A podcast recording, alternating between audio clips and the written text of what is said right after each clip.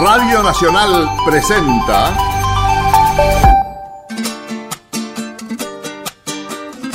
Patagonia Forestal, un espacio de encuentro y diálogo para compartir saberes y miradas. Se suma un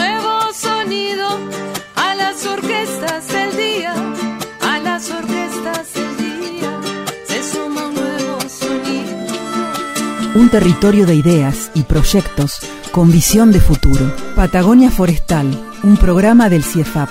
Patagonia Forestal, un lugar para sentir la investigación, la innovación y el desarrollo. Aquí comenzamos Patagonia Forestal otro jueves. Héctor Gonda y Carla Novak. ¿Cómo estás, Héctor? Re bien, disfrutando de esta primavera que viene muy linda. A pleno, a pleno. Y con un súper programa con un montón de noticias inspiradoras para aportar un poco a estos días tan difíciles que nos tocan transitar. Sí. Pero como todos los jueves, Héctor, vamos a compartir con la audiencia también un poquito de ciencia en la vida cotidiana, ¿no? Por supuesto. Y esta vez este, recibí la ayuda de una amiga que me sugirió un tema al cual yo siempre le tuve ganas de, de investigar y nunca lo había hecho. Y se trata de saber a qué se debe el olor a tierra mojada. Creo que no Ah, hay mira. nadie que no... Sí, no creo que nadie que identifique, que no identifique ese fantástico aroma Mm, que se sí. siente cuando empieza a llover después, sobre todo cuando la tierra está bien seca porque hay- ha pasado bastante tiempo que no ha llovido. Eh, es, es un aroma riquísimo. ¿Será que cada Bueno, uno lo este percibe de una manera particular, Héctor? ¿Un olor Sí, diferente? pero el aroma es más o menos, sí, pero, el aroma es más o menos el mismo, pero la sensación yo creo que es, es universal. Y vos sabés que tiene un nombre bastante particular este fenómeno. Se llama petricor. Ajá. Y eh, a mí me suena a, a marca de pintura o protector de techos. No sé a vos, pero. bueno, y la palabra es viene del, del inglés petrichor y en realidad viene del griego, que significa piedra, y aikor, que sería eh, un, un, te- un- un- un- un término que significa la sangre de los dioses. Mira. Así que tiene, tiene también una, una etimología muy interesante. La RAE todavía no, hace- no aceptó este anglicismo, o sea que si vos lo buscás en el diccionario no existe. Está en lo que se llama el Observatorio de Palabras Nuevas, que es como el limbo donde la RAE, la Real Academia Española, pone a las palabras que están analizando para aceptarlas o no. Bueno, volviendo al tema. Este olor a tierra, eh, a tierra mojada se debe fundamentalmente a una sustancia que, por ser muy volátil, es muy fácil de olfatear y se llama geosmina y está producida por una bacteria que se llama Strepto- Streptomyces quellicolor y también por otros organismos como las cianobacterias del suelo, que son las que nosotros estudiamos en el colegio como algas verdes azuladas. Ya no sos más Margarita, ahora te llaman Margot. Y también las produce un hongo, el Penicillium expansum, pero la mayor cantidad de geosmina es producida por la bacteria Streptomyces. Químicamente, la geosmina se llama 4A dimetildecalina 4A-ol o 4,8A dimetil hidronaftaleno 4A-ol. Esto para los químicos que puedan estar escuchando. Totalmente. Y un aspecto importante de esta sustancia es que muchos animales la utilizan para encontrar el agua. Se orientan Ajá. olfateando la geosmina, como por ejemplo los camellos en el desierto, para los cuales esto es de vital importancia. Y también muchos insectos se orientan con la geosmina para encontrar este vital elemento. Y más importante aún, esta bacteria, la Streptomyces quellicolor, permite obtener antibióticos. En realidad es una de las principales de los antibióticos que nosotros tomamos, como la tetraciclina, la eritromicina y otros más. Y además se obtienen productos antifúngicos y antitumorales.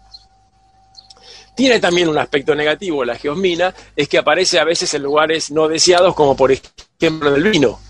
Y el aroma a tierra mojada en el vino no es, no es muy, muy bien visto, ya que deteriora las cualidades olfativas y, y el sabor de esta bebida.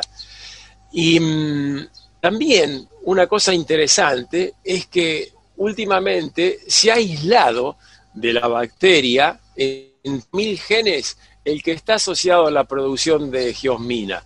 ¿Qué quiere decir esto?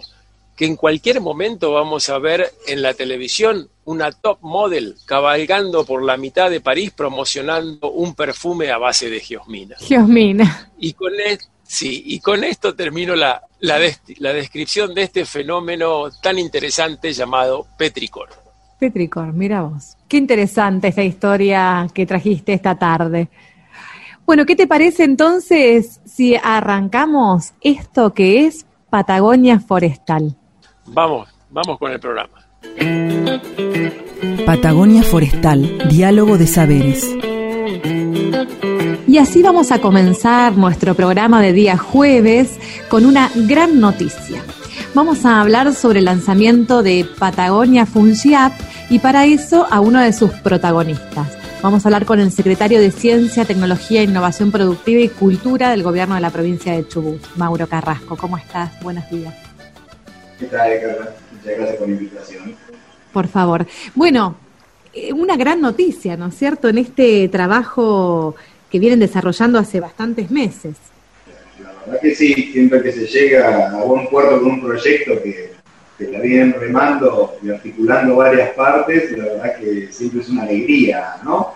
Que, las cosas lleguen a su fin y poder materializar y, visualizar los proyectos que, tanto nos cuesta a todo el sector científico, ¿no? Llevar adelante. La verdad que visualizar las actividades desde, los centros de investigación, de cómo articulan con la sociedad, la verdad que es, muy gratificante cuando, cuando culminamos una etapa y comenzamos a dar la oportunidad de, de comenzar una nueva, ¿no?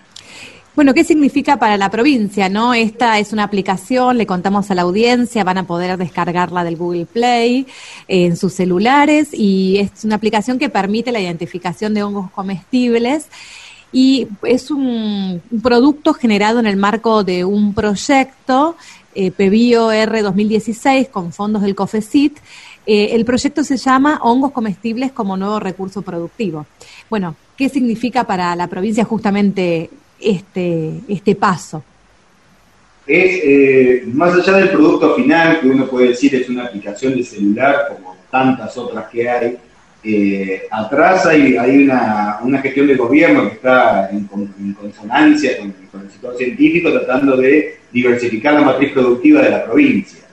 No, no, es solamente una temática de, de, consumo de hongos, sino que va prácticamente va en línea y dentro de la política de, la Secretaría de desarrollar el turismo científico. Y a su vez también para diversificar la matriz productiva de Chubut. Entonces, eh, como, aplicación es muy importante. Surge, como decís, es un pedido R, que para muchos las siglas no, no tienen sentido, pero sí tiene sentido capital en decir que es una línea de financiamiento que solo se podía aplicar como región. Entonces, también es digno de, destacar que se lo convocó al CIEFAP para trabajar una línea de, investigación que, pueda aplicar esta línea de financiamiento. El CIEFAP se lo puso al hombro, lo llevó adelante, pero también encontramos una línea común a las seis provincias patagónicas. Y es de destacar que esa línea de financiamiento, en ese año en particular que se presentaron todas las temáticas, la Patagonia fue la única que se presentó como región. En todo el país nos pusimos de acuerdo las seis provincias patagónicas en desarrollar justamente el mercado fúngico de la, Patagonia. Entonces, eh, el CIFAP, en este caso está, su, sede está, en Esquel, pero trabaja en toda la Patagonia. Eh, la verdad que fue un recurso que es digno de valorar para llevar adelante estas aplicaciones. Y hoy ahora la línea está justamente de turismo eh, el ecoturismo que estamos desarrollando con el CIFAP, ahora es reunirme en estos días que vamos ya a reunirnos con el, ministro de Turismo de la provincia para empezar a ver el desarrollo de senderos para el ecoturismo, porque en este contexto de pandemia la verdad que hay que diversificar todas las oportunidades turísticas que pueda tener la comarca y poder brindar una buena atención en esta nueva normalidad que estamos tratando todos. Exacto, una, una propuesta alternativa muy interesante y rescatando esto que decía Mauro con relación al trabajo regional, ¿no? El valor de trabajar en conjunto y cómo eso puede potenciar el posicionamiento de la región patagónica en la Argentina y para el mundo, ¿no? Exactamente, es, la línea de trabajo eh, Dori, trabajar en conjunto y federalizar. Creo que es la base de motora de que los proyectos lleguen a buen puerto. Bueno, esto es un punto de partida. Creo que esta conversación vamos a seguir teniéndola a lo largo de los próximos programas con nuevos productos, nuevas noticias y bienvenidos eh, a poder seguir dialogando con nosotros y con la audiencia en este espacio aquí en Patagonia Forestal Radio Nacional. Cuando gusten, estamos a disposición. Muchas gracias, Mauro, por brindarnos tu tiempo. Muchas gracias. No, por favor. Hasta la próxima. Hasta la próxima.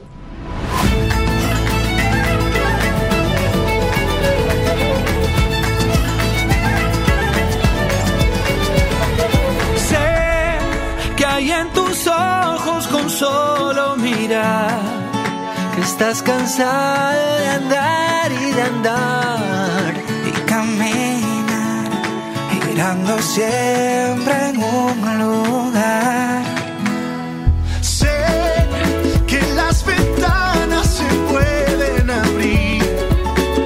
Cambiar el aire depende de ti. Ay, te ayudará. Vale la pena una vez más. Saber que se puede, querer que se pueda, quitarnos los miedos, dejarlos afuera, pintarse la cara, color esperanza,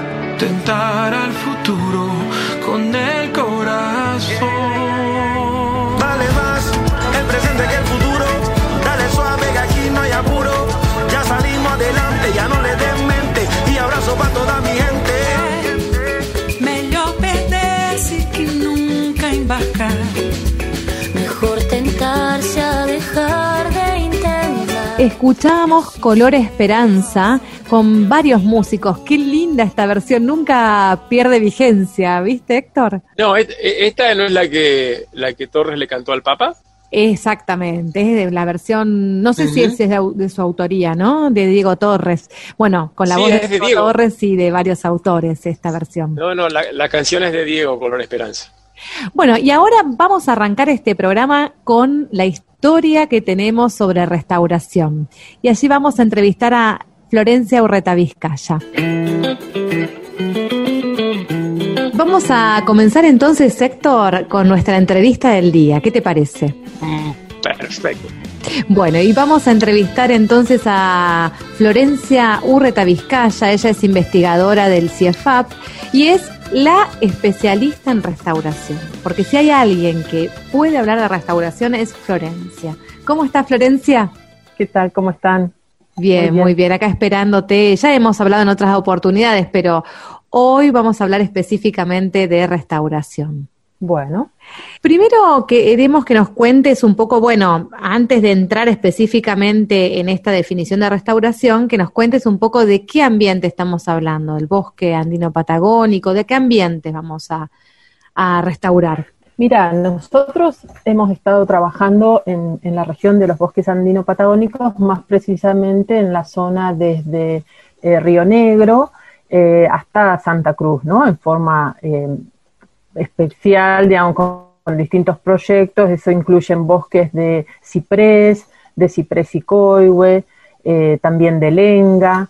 Y, pero bueno, también eh, estamos en contacto estrecho con instituciones que trabajan en otras zonas en lo que hace a la restauración de bosques de más al norte, como son los bosques de Notofagus, de Raúl y Roble, los bosques de Araucaria, y bueno, también eh, con Tierra del Fuego, también con bosques de, lenga.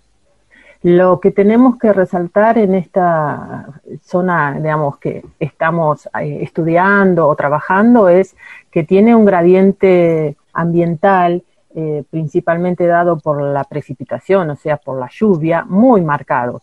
Entonces tenemos hacia el oeste bosques con mucha eh, humedad, como son los bosques de coihue, los bosques, bueno, en esta zona particularmente los bosques de, de Alerce, ¿no es cierto?, donde pueden llover desde 3.000 hasta 4.000 milímetros en la zona bien de cordillera, pero si nos vamos hacia el este, eh, la disminución es muy marcada y bueno, aquí mismo en la zona de Esquel tenemos cerca de 500 milímetros y bueno, y el ciprés de la cordillera, por ejemplo, se puede establecer en lugares de 500 y un poquito menos también. Entonces, bueno, es una región eh, muy heterogénea, también en lo que hace a suelos, en lo que hace a la exposición de las laderas y los bosques que, en ella crecen. Entonces, todas esas eh, particularidades hay que tenerlas en cuenta a la hora de pues, el trabajo que uno plantea hacer, que en este caso es la restauración.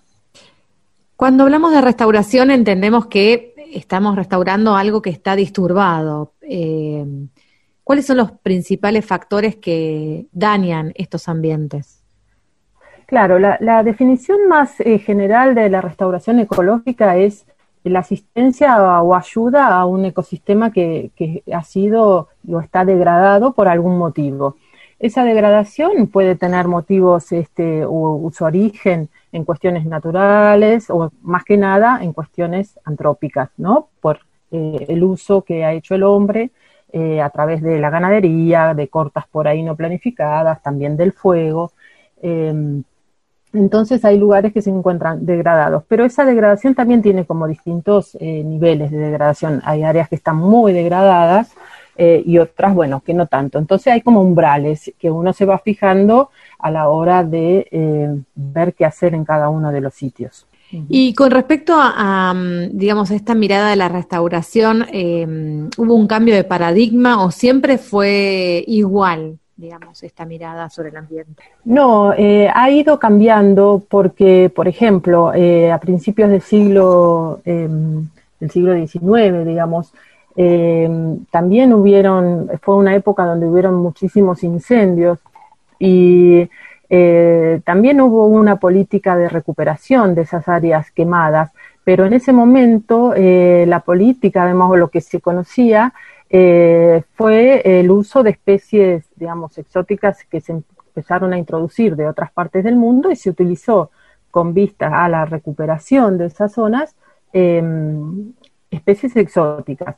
Por ejemplo, hay un vivero que es este em, muy especial y creo que ustedes también ya lo han este, tenido comunicación con ellos, que es el vivero de Isla Victoria, y es un vivero que se crea en el año 1925 para atender, digamos, eh, y producir plantas para la recuperación de, las zonas afectadas por incendios, pero bueno, en, ese momento se introducen especies este, exóticas y si bien se trabaja con algunas especies nativas, no, eh, no se avanza en esa, en esa dirección. Eh, ya más adelante, digamos, en más o menos recién en los años 90 es que se empieza a, profundizar y a estudiar más la dinámica de los ecosistemas naturales de nuestra región y ahí es donde se empieza a trabajar este, sistemáticamente con, las especies nativas y donde se, digamos, se las considera y ya se las empieza a valorar de una manera donde se las considera para algunos sitios solamente la recuperación y la restauración a través de especies nativas. Y el CIEFAP comienza a trabajar justamente en estas líneas de investigación a partir de los 90.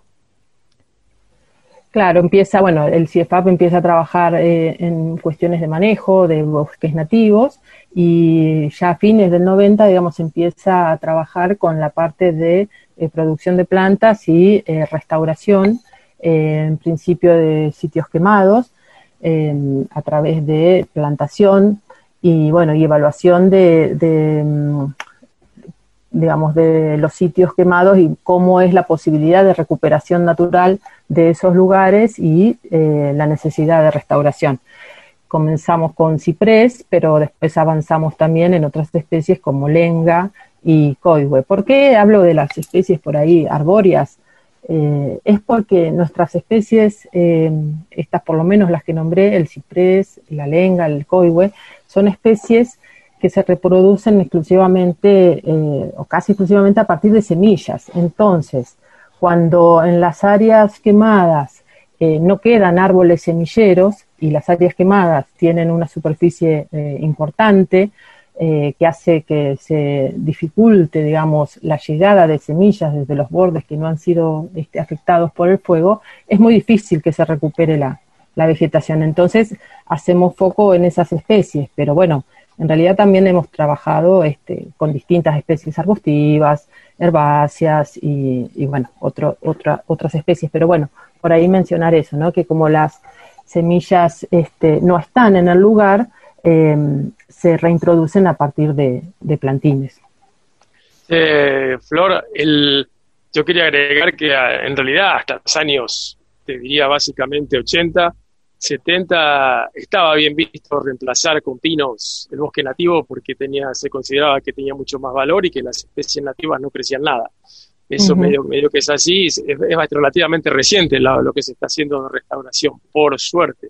Por eso te quería preguntar este, de qué, programas eh, tienen en marcha y qué, cuáles son lo que, cuál es la, la visión de futuro. Bueno, en el CIEFAP contamos con un proyecto estratégico eh, de la institución que se llama, bueno, Proyecto de Restauración y Manejo de Áreas Degradadas del Bosque Andino Patagónico. Y en ese, en ese marco, digamos, eh, lo que realizamos son estudios eh, de base, digamos, para ver cuál es el, el efecto, ¿no?, de los distintos disturbios, disturbios de escala, estamos abordando como el fuego, la ganadería en los bosques, análisis de cómo se recuperan, digamos, qué, qué capacidad de resiliencia tienen esos bosques y eh, cuáles serían las mejores técnicas y las mejores maneras, digamos, de em, recuperarlos o restaurarlos. Entonces, eh, analizamos las condiciones, vemos la severidad en el caso de incendio, con qué severidad se ha este, quemado y eh, establecemos, digamos, distintos experimentos para evaluar la respuesta de los plantines eh, de las especies objetivo y las especies que estamos utilizando en esos sitios eh, disturbados. Y mm, bueno, tenemos el CIEFAP por la constitución que tiene eh, con el Consejo Directivo, tenemos este contacto y hemos realizado proyectos conjuntos con las provincias y, mm, bueno, entonces mantenemos un, un ida y vuelta con las direcciones de, o las autoridades de aplicación que nos permite ir como retroalimentándonos, ¿no es cierto?, en lo que es eh, el conocimiento de estas, de estas técnicas. Y vos, y vos no mencionaste lo, complicado que es. Un pino vos lo plantás al revés con lo verde para abajo y crece. Y las, las especies nativas para que crezcan es todo un tema. Si no tienen sombra, por ahí tenés que tener en cuenta el, el tema del ganado y alambrar. Contanos un poco las dificultades de, porque es muy linda la palabra restauración, pero atrás de eso hay un trabajo muy grande. Yo les propongo hacer una pausa y dejamos esta pregunta para el próximo bloque. Escuchemos un tema musical, un ratito para pensar, Florencia. Y quédense ahí ustedes, nuestros oyentes, que enseguida volvemos con esta entrevista de restauración. Desenredados, Innovación 360 desenredamos las ideas de los proyectos más innovadores para contarte la trastienda. Eh, mi nombre es Stefano Gianolini, soy técnico forestal y trabajo en el CIEFAP para el área de ecología de ecosistemas terrestres a cargo de la doctora María Florencia Urreta Vizcaya. Lo más eh, destacable de, este trabajo interinstitucional es eh, la calidad humana, diría en principio, como el compromiso que veo en toda la gente que trabaja en este tema y que hay este, este un factor de, pasión y de sentimiento en lo que se hace. Cuando hay ganas, eh, las cosas se hacen. Este, este compromiso se, se confirma, digamos, con el pasar del, tiempo y, y, bueno, ver que seguimos ahí enriqueciendo eh, la zona, que eso también es una de las, de las cosas que yo más destacaría de, de este trabajo articulado. Las principales dificultades para planificar eh, específicamente el incendio de Cholila empieza por el terreno, realmente son lugares muy inaccesibles. Otro, otro factor me parece que la tenencia de la tierra hay algunos problemas a la hora de, implementar una acción de restauración. Eh, hay que tener bien claro dónde uno va, a restaurar y estar en fluida comunicación con, con la gente que sea del lugar, que esté interesada. Fue otra dificultad, bueno, son justamente los animales. Luego los incendios aumentando la carga animal. Quizás el, mayor mayor obstáculo para la restauración sea eh, el ganado. Y otra dificultad que tenemos acá en, nuestra región, yo diría que en nuestro país, es el tema de la disponibilidad de plantas. Nada, los incendios abarcan un montón de, de tipo forestales, o sea, de bosquetes, de diferentes especies de árboles. Nada, eso requiere un recurso de planta, ¿no? De restaurar, nosotros nos enfocamos en algunas especies, ¿no? Pero la- las demás, eh, digamos, las especies que no son forestales o, o tienen menor importancia, las dejamos para, para digamos, restauración natural. Es, es una actividad que no, no, no está muy... eh, hay muchas ganas, pero no, no se realiza a gran escala, digamos. Entonces me parece que es importante, más que nunca, porque está confirmadísimo para mí que los humanos somos expertos en destruir ecosistemas, lamentablemente. Creo que ya no nos queda ninguno. Quizás estos bosques andino patagónicos deben ser de los últimos ecosistemas que están quedando hoy por hoy, casi vírgenes. Así que súper, súper importante. Quizás de lo más importante. Primero, estudiar igual el ecosistema, porque no se trata de ir y plantar por plantar, ¿no? Eso también creo que debe estar claro. Primero es estudiar, conocer y sí, luego es actuar. Y con esta esperanza de que podemos construir como seres humanos, no solo destruir todo alrededor. No solo educar a los chicos, a la generación joven, sino también eh, escucharlas. Porque me parece que muchas veces los chicos eh, se lo toman más en serio que los grandes, estos temas. Yo diría más educación, más conciencia del lugar, para realmente querer algo primero hay que conocerlo. Entonces me parece muy interesante lo de lo de integrar los ciclos, los ciclos de las plantas, eh, y lo mismo con los animales, con las aves. Incorporar todo eso hace que uno se sienta más integrado ¿no? al ambiente y realmente lo- sea parte de uno. ¿no? Con respecto al tema de fuego, yo diría que tengamos nada, mucho cuidado, porque este año estamos todos quizás eh, pasados de tanto encierro y bueno, vamos a querer salir a acampar como locos locas y por ahí no le vamos a prestar atención a ese momento que es el momento de prender un fuego. ¿Dónde prender el fuego? Eh, en los lugares permitidos y apagarlo muy bien antes de irse. Eso es fundamental, apagarlo. Y si te molesta ir a buscar agua al lago, no importa, tenés que ir con la botellita, cargar en el lago o en el río donde estés y apagarlo bien, bien. Muchas botellas de agua cada fuego. Consejo a la audiencia conciencia con el tema fuego y que se animen también, ¿por qué no?, a la producción, ¿no? A la gente que no cuesta nada agarrar semillitas, son gratis, están ahí, hay abundancia de semillitas en el bosque, cualquiera puede agarrarlas y plantarlas. Nunca va a estar de más eh, sembrar árboles nativos. Patagonia Forestal.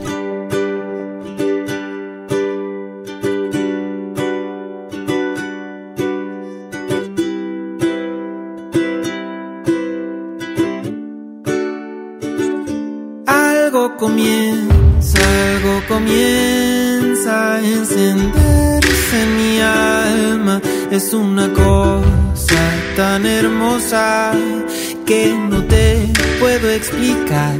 Algo se enciende, algo se enciende en el centro de mi alma. Y aunque no hay calma, aún queda mucho por andar.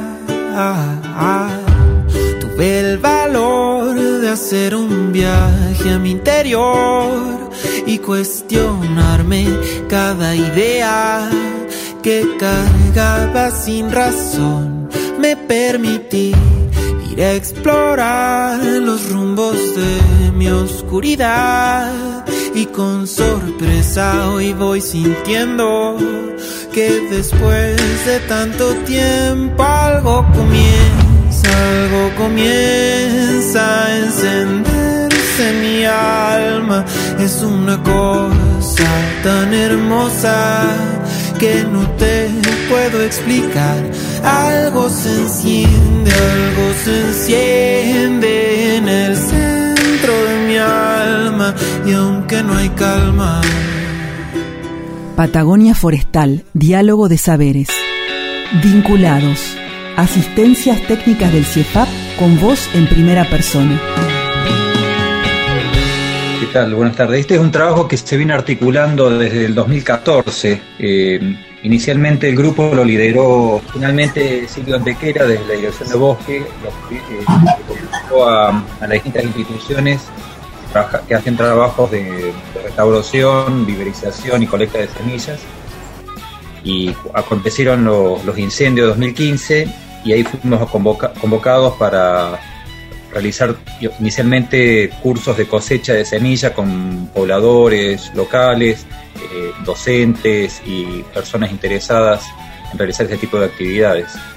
Así fue el, origen de, este grupo interinstitucional. Lo conformamos eh, gente de bosques, eh, Flor Ollarz- eh, Ollarzábal, que fue una de las que estaba trabajando en ese momento por la Subsecretaría de Bosques, ahora Secretaría de Bosques, Florencia Rotavizcaya por CIEFAP, eh, Leo Takari y Diego Mazzone por la Universidad de la Patagonia y Teresa Chinelli y yo, eh, Víctor Mondino, de- desde INTA.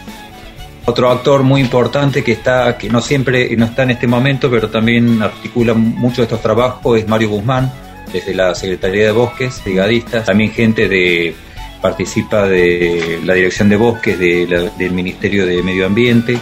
Nadia Griffith también ella participa a veces en la colecta de semillas, a veces en la plantación.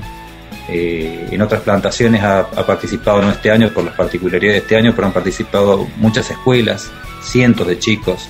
Y ahí empezamos a coordinar trabajos, eh, inicialmente desde la colecta de semilla, posteriormente viverización y la tercera etapa, el establecimiento.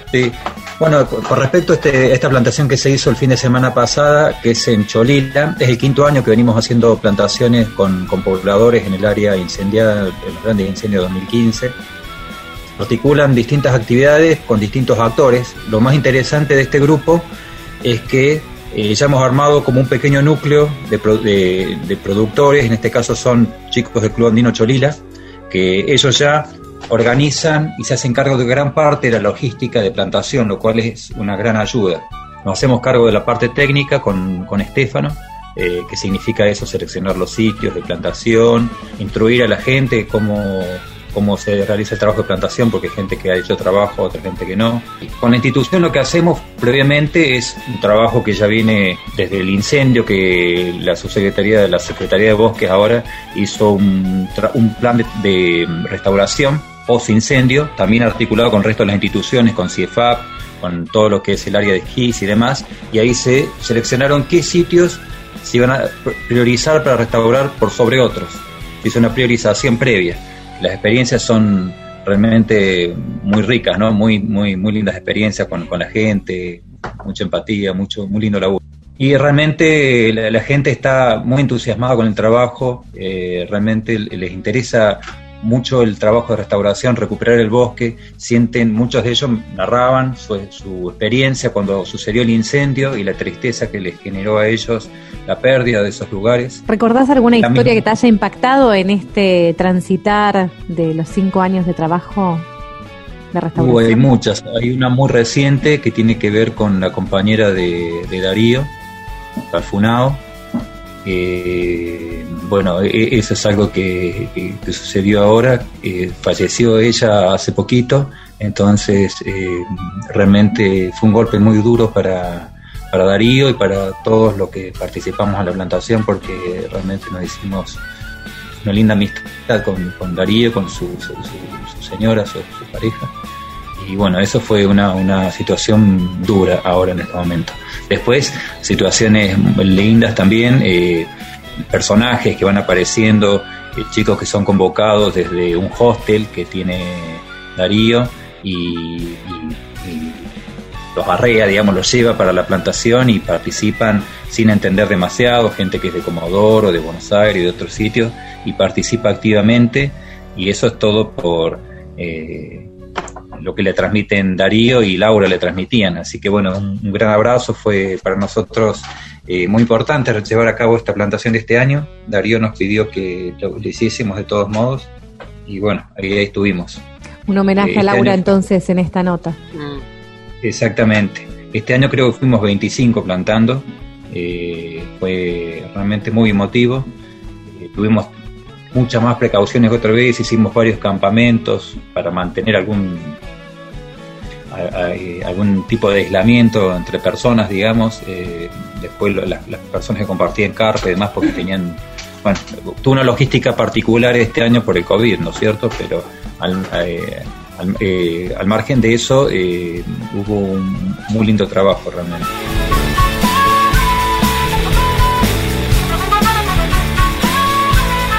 Patagonia Forestal.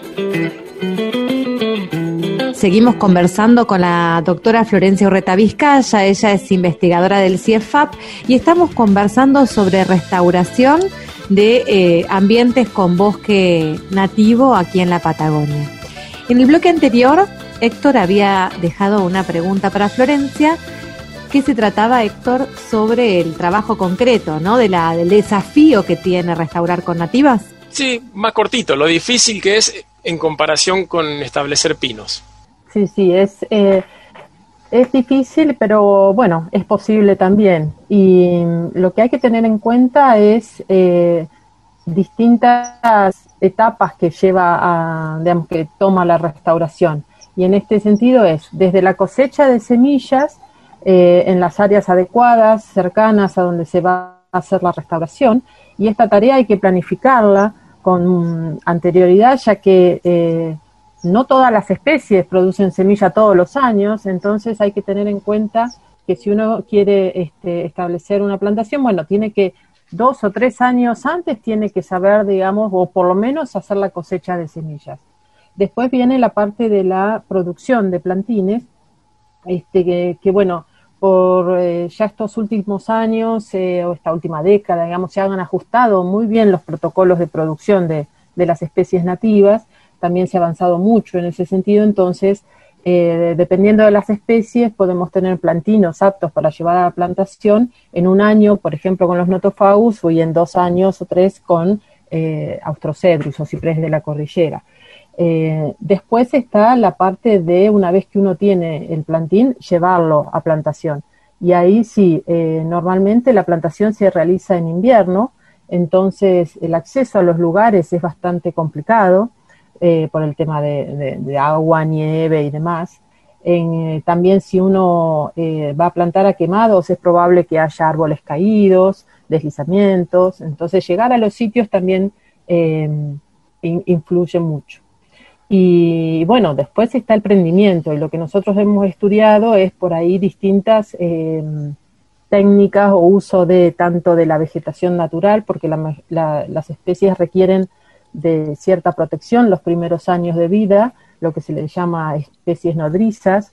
Entonces hay que tener en cuenta si la superficie tiene vegetación natural, si tiene eh, un dosel arbóreo, puede ser quemado. También hemos visto que el dosel quemado le da una muy buena protección a los plantines. Eh, entonces, bueno, son un montón de cuestiones que hay que tener en cuenta para lograr eh, un buen prendimiento, digamos, y la supervivencia y crecimiento de esas plantas. Pero teniendo en cuenta todas estas este, particularidades, digamos, se logran muy buenos rendimientos de 60 eh, superiores. Y bueno, también, por ejemplo, está reconocido que si el sitio es, tiene mayor humedad, digamos, por ejemplo, por encima de los 700, 800 milímetros de precipitación, eh, tanto el prendimiento como el, crecimiento de esas plantas va a ser mejor que en sitios más marginales. Es como que en sitios más marginales tenemos que tener más cuidados, llevar plantines más rústicos, digamos, tienen sus este, condiciones más adversas. Entonces eso también hace que, la plantación este, tenga, digamos, uno tenga que tener en cuenta eh, esas particularidades con más, eh, eh o más importantes. Bueno, y vos pronto vas a estar tomando mate abajo de, los, de las lengas y de los cipreses que plantaste. Así que eso es una, un buen síntoma. Y yo, si me permitiste, lo resumo en tres frases. Hasta los 80 no queríamos plantar nativas. Entre los 90 y el 2000 empezamos a querer hacerlo, pero no sabíamos cómo. No lográbamos supervivencia. A partir del 2020 queremos y podemos. Sí, sí, este, sí, es, ya está demostrado y bueno, y después este, lo van a, conversar por ahí con otros este, profesionales que están trabajando en el tema, ¿no? Cómo eh, las experiencias de investigación, que son de una escala más bien pequeña, ¿no? Porque uno trata de controlar ahí eh, las variables, si usa, si pues, está probando la vegetación natural, si, usa protectores arbóreos, si este, hace algún tipo de manejo de la vegetación. Eh, bueno, eso se hace en escalas más bien pequeñas, pero después trasladar eso eh, a una escala mayor es lo que se está haciendo ahora en distintos proyectos, digamos, que se están realizando en la provincia de Chubut, en la provincia de Tierra del Fuego, por ejemplo, donde la escala de trabajo ya ha superado las, las 100 hectáreas. La prueba fehaciente de eso es que se está dejando de hablar de plantas instaladas y se está empezando a hablar de hectáreas. Claro, Eso es una diferencia fundamental y coincide con lo que yo te decía.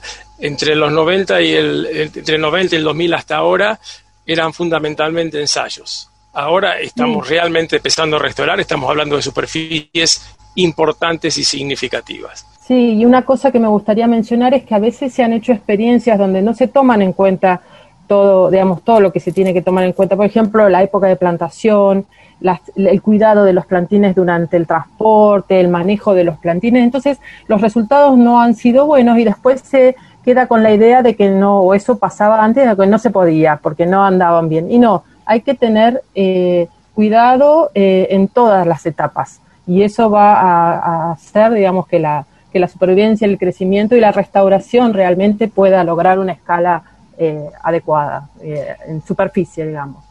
A mí me parece muy interesante este recorrido que están haciendo Florencia y Héctor, porque también hay que pensar desde la semilla, ¿no? Qué, importante que es el trabajo que, el conocimiento que se ha generado en el CIEFAP, eh, y bueno, ese recorrido, esa cadena que van haciendo hasta llegar concretamente a, a, desafiar esas plantaciones en hectáreas que recién decía Héctor. ¿Qué pensás de esto, Florencia? Sí, realmente es un trabajo en conjunto que venimos desarrollando hace tiempo. Nosotros tenemos un vivero experimental porque la escala de, trabajo es para, eh, digamos, probar y si bien eh, producimos las plantines que llevamos a campo en las experiencias, vamos ajustando las técnicas, las técnicas de conservación de semillas, de estratificación, de producción.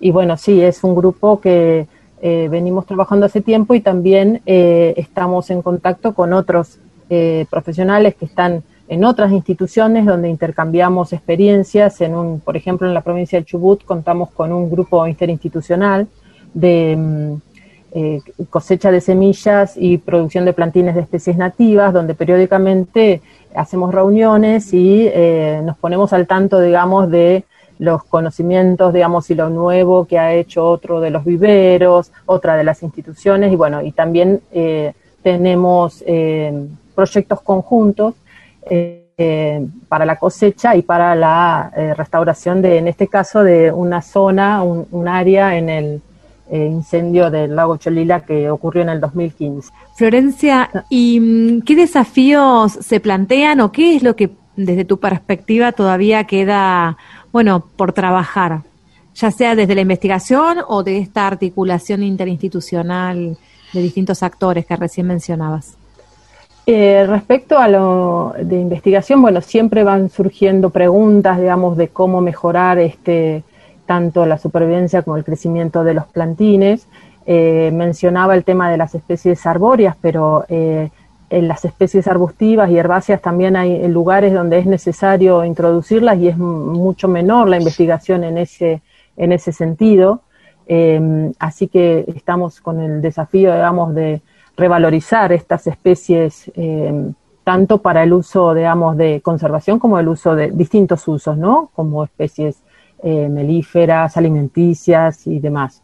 Y después, eh, otro de los desafíos es eh, seguir, digamos, ampliando las superficies de restauración a nivel de escala, digamos.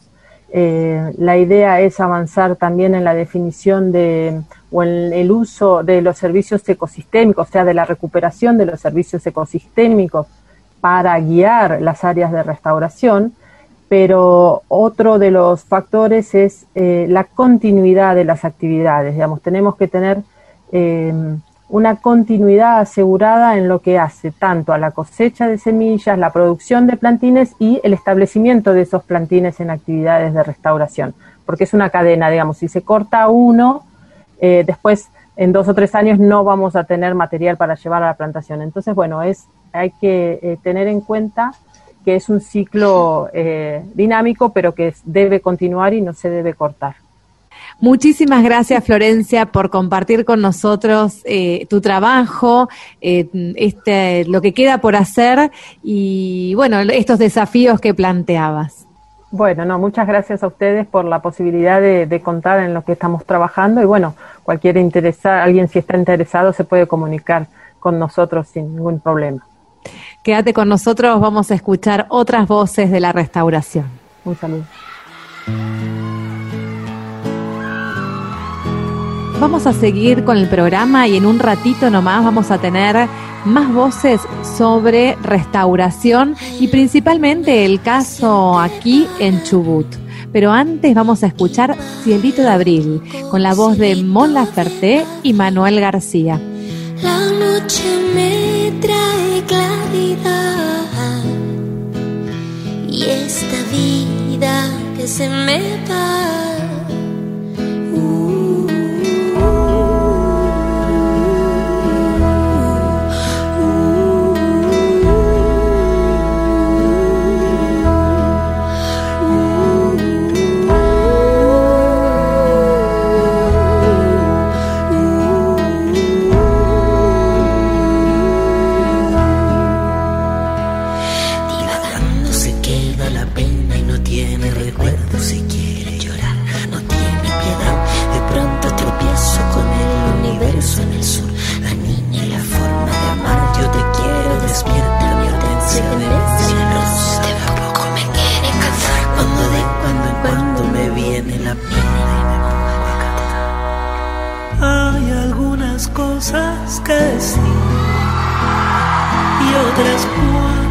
Terus kekal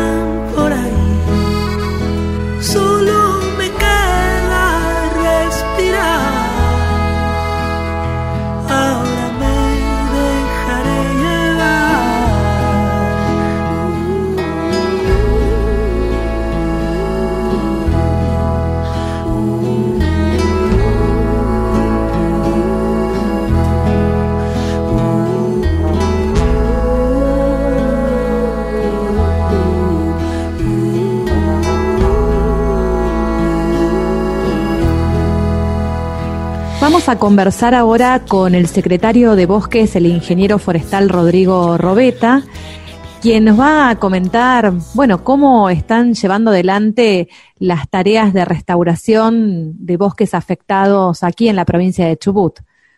¿Cómo estás, Rodrigo? Buen día, Carla. ¿Cómo te va?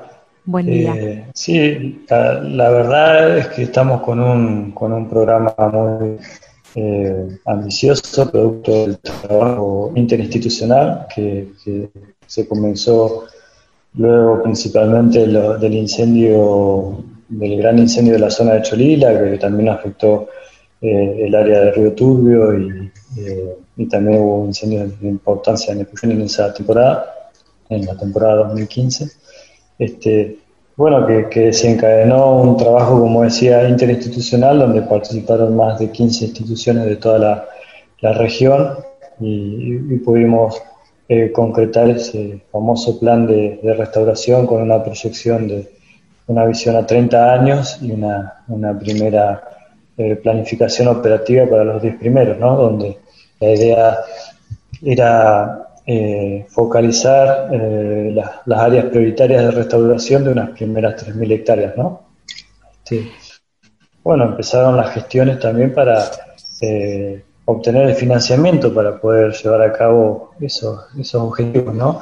Este, y, bueno, poner en marcha toda esta, esta rueda que, ha sido muy, muy ambiciosa desde el punto de vista de, de, los de los objetivos planteados, pero a su vez eh, con metas realistas, ¿no? Eh, y bueno, hemos, a lo largo de todos estos años, eh, se han venido haciendo esfuerzos para sostener esa, esa, esas acciones. Muchas veces no, no han sido, no, no, no hemos podido alcanzar los objetivos en su totalidad que nos hemos planteado anualmente, lo importante que es que una vez que comenzamos con, el programa de restauración en la zona de Chulila, eh, se, ha, realizado de manera ininterrumpida, ¿no? Este, para seguir eh, todos los años ir sumando un granito de arena para continuar las actividades en, la zona y, no pausarlas. ¿no? Al respecto, recién mencionabas la, participación de diversos actores. Eh, ¿Cómo es esa interacción interinstitucional ¿no? para llevar adelante esta ejecución sostenida del plan de restauración? Eso fue un, ejercicio eh, muy interesante de, trabajo con todas las instituciones de la zona. Este, y la verdad que siempre la idea de aunar esfuerzos, ¿no? Los recursos no, no sobraban, entonces la idea fue decir, tengamos un, marco paraguas para eh, todos los, pequeños esfuerzos que haya, poder concentrarlos en, el lugar y ser más eficiente, ¿no? Y ahí también el rol importante de las, de las fundaciones, que, que tanto la Fundación Bosque de la Patagonia como, como eh, otras ONGs de, más de alcance nacional han estado trabajando en la zona y, colaborando eh, codo a codo ¿no? con, el programa y, y en, algunos casos con iniciativas, digamos, eh, propias para, para sumarse a los esfuerzos que veníamos realizando nosotros. Bien. Eh, el, incendio fue realmente, en, el ejemplo este de Cholila fue algo muy grande, muy impactante, que tuvo sus connotaciones también, eh, no solo ambientales, ¿no? sino políticas y sociales, este, y que, que, realmente, bueno, el esfuerzo que estamos tratando de hacer es eh, poder ir enmendando en parte cuestiones que, bueno, que sabemos que van a llevar eh, muchos años y tal vez van a pasar un, par de generaciones si con suerte llegamos a, a, ver esos mismos paisajes como los, tuvimos, los que tuvimos la suerte de conocerlos, ¿no? Nos gustaría poder tener tu visión a futuro, ¿no? ¿Cuáles son los desafíos o los sí, los pasos a, seguir en los próximos años para sostener este trabajo tan interesante que plantean? Mira, nosotros el, principal eh, problema que hemos tenido para la implementación de, este, este, programa es eh, sostener el financiamiento, ¿no? Con, todos los vaivenes que hay de, eh, en este sentido económico, no tan solo en la, cuestión provincial, sino nacional. Este año se sumó nuevamente también el gobierno nacional a través del Ministerio de Ambiente con una, con una colaboración importante para, para el programa que esperamos seguir sosteniéndola a través también de la Dirección Nacional de Bosques. Este, y en realidad la idea es eh, cómo podemos ser un poco más ingeniosos en, en buscar financiamientos eh, alternativos que, nos permitan eh, sostener esta planificación sin tantos vaivenes y, lograr, y estar un poco más cerca de los objetivos planteados. ¿no? Y por otro lado, toda la otra cuestión que, queremos abordar, que es la educación ambiental, este, con, los, niños, digamos, de la, de, de las escuelas de la zona, que, hay varias experiencias que hemos, que hemos realizado con más de 600 alumnos que han pasado por, a un tipo de jornada de educación ambiental plantando un, un, arbolito para lo que, la, lo que es la zona de restauración. Y bueno, queda también el gran desafío de, de, poder abordar lo que es el manejo ganadero de esas áreas, ¿no? Yo les, agradezco a ustedes el espacio y, bueno, eh, lo que quiero agradecer es el, gran equipo de trabajo que, que bueno, que, desde el lugar que a cada uno le toca aporta su granito de arena para seguir sosteniendo esta actividad, ¿no? Muy valioso. Bueno, muchas gracias y te invitamos a compartir diálogos en eh, otros programas aquí en Patagonia Forestal en Radio Nacional. Hasta la próxima. Gracias a ustedes y quedo a disposición. Muchísimas gracias, Rodrigo. Transformar nuestro mundo. ¿Alguna vez pensaste que podía salvar el mundo? Transformar nuestro mundo, desde tu casa, tu barrio o tu ciudad. Animate a formar parte de la solución. Sumate Juntos vamos a transformar nuestro mundo. Hola, mi nombre es Mario Guzmán, eh, trabajo en la Secretaría de Bosques de la provincia del Chubut y soy ingeniero forestal y estoy a cargo del programa de restauración de bosque nativo eh, que lleva adelante la Secretaría desde el año 2017. Apuntamos a plantar coigüe, lenga y ciprés porque son especies de semilla y que no, vuelven. Eh, hasta la fecha, se, desde que se comenzó con el programa, eh, se plantaron 380 hectáreas de bosque nativo, lo que hace un total de aproximadamente 155.000 plantas. Estas plantas, es importante decirlo, que son producidas de, viveros escolares de la zona y también de viveros privados, tanto estatales como, como de, privados. En el año 2020 se plantaron 33.000 plantas, tuvo varias dificultades porque se lograron plantar sitios de, de, gran altitud, digamos, eh, cerca de los 1100, 1200 metros de altura se llegó a plantar este año, cosa que no se había hecho en los años anteriores.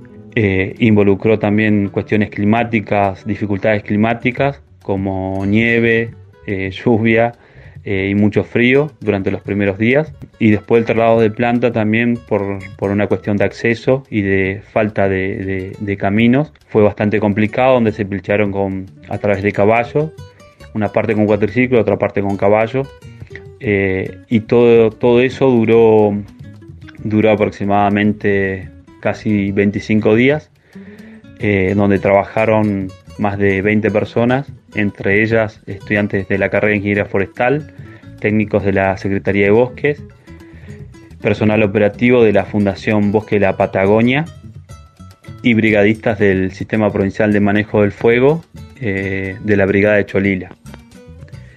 Otras actividades que realizamos desde el programa de restauración es en la zona hay muchos productores que realizan manejo ganadero, tienen ganado y lo que tratamos de hacer es eh, promover las buenas prácticas eh, del manejo silvopastoril, eh, tratando de acompañar a los productores que adecúen las cargas ganaderas eh, en los lugares incendiados y tratando de un poco de compatibilizar la producción ganadera con la restauración del bosque nativo, tratar de lograr acuerdos para, para lograr digamos que esas, esas áreas eh, vuelvan a vuelva a nacer el bosque nativo. Creo que es importante realizar trabajo de restauración eh, principalmente porque para que la sociedad pueda, pueda volver a disfrutar digamos de los ecosistemas forestales saludables que estos sitios este, vuelvan a brindar eh, los bienes y servicios ambientales a la comunidad y que además esos bienes y servicios eh, se puedan utilizar por los productores como una posibilidad económica de desarrollo local, logrando en ese proceso que la comunidad en su conjunto se pueda involucrar. Pero desde el programa estamos convencidos de realizar un trabajo muy fuerte en eso, eh, en poder generar conciencia, trabajar con la, con la comunidad, sobre todo con, con los más chicos, en lo que es educación ambiental, para que tomemos conciencia del cuidado eh, tanto de los bosques como del medio ambiente. Patagonia Forestal. Bueno, Héctor, wow, qué programa, qué variedad de voces. Hemos recorrido la historia de la restauración. Este es el episodio 1, hay que decirle a nuestros oyentes. En los próximos programas vamos a seguir abordando cómo trabajan otras provincias, la acción territorial, la restauración de sus bosques. Así que esto es un capítulo abierto. Y esperamos ansiosos volver a encontrarnos con ustedes la próxima semana. Escucha cómo suena Los Ángeles Azules con Julieta Venegas, Acariñame. Los esperamos el próximo jueves 18 y 30 aquí en Radio Nacional. Esto es Patagonia Forestal, un programa del CIEFAP para toda la Patagonia. Hasta la próxima.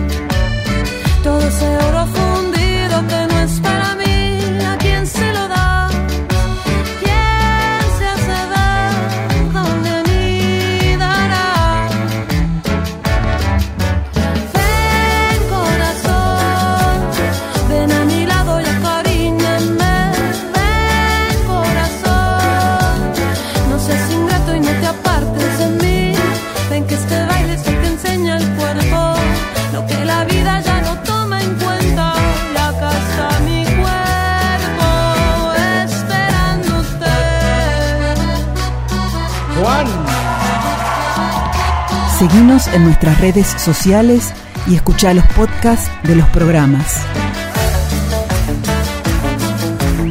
Los Ángeles